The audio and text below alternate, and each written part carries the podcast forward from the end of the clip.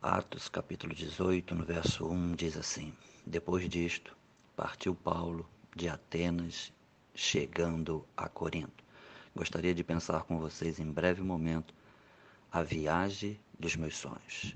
Gostaria de tirar três ensinamentos para a tua vida quando nós partimos para algum tipo de viagem. No contexto do texto, Paulo vai fazer uma viagem missionária. O primeiro ensinamento que eu gostaria de tirar está no versículo 12 e levantaram-se alguns judeus contra Paulo. Primeiro ensinamento, mesmo que você saia para a viagem dos teus sonhos, e o cunho dessa viagem, o objetivo dessa viagem é anunciar Jesus Cristo, momentos críticos podem acontecer. Os judeus se levantaram contra Paulo. Ninguém sai numa viagem pensando que algo de errado vai acontecer.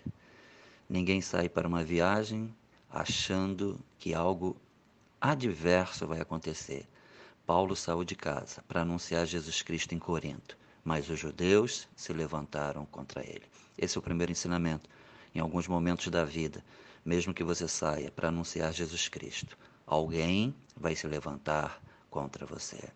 Segundo ensinamento, está no versículo 15, quando surge um personagem chamado Galho, um romano, um juiz que poderia agir contra os judeus a favor de Paulo, mas o texto diz que Galho não quis se meter neste assunto.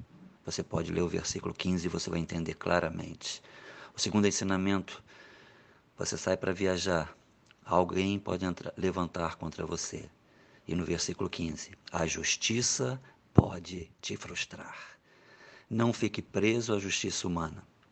A justiça humana, em alguns momentos, pode te frustrar. Galho tinha toda a autoridade para agir favorável a Paulo, mas ele preferiu se excluir da sua responsabilidade. Coloque isso no seu coração. A justiça humana pode te frustrar.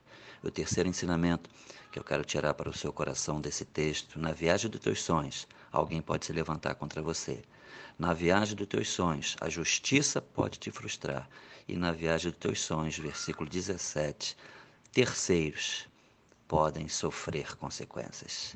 O texto diz que aqueles judeus que se levantaram contra Paulo agrediram o líder da sinagoga chamado Sóstenes, um homem que não tinha nada a ver com aquilo que estava acontecendo. Mas, de alguma forma, aquele homem quis preservar a vida de Paulo, e os judeus que se levantaram contra Paulo se levantaram contra Sóstenes e agrediram fisicamente. E o texto é muito claro: é em frente ao tribunal. E Galho, mais uma vez, não se incomodava.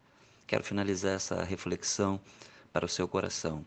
Na viagem dos teus sonhos, alguém pode se levantar contra você. Na viagem dos teus sonhos, a justiça humana vai te frustrar e na viagem dos teus sonhos, alguém que não tem nada a ver com a sua viagem pode sofrer consequências. Mas coloca no seu coração, apesar disto tudo, Paulo não desistiu. Escreveu 13 cartas que nós temos hoje em nossas mãos. Salvou milhares de vidas e o evangelho chegou no século 21, porque na viagem dos sonhos de Paulo, aconteceram coisas adversas, mas ele não desistiu da sua fé, ele não desistiu de Cristo. Que Deus lhe abençoe. Um grande dia para ti. Amém.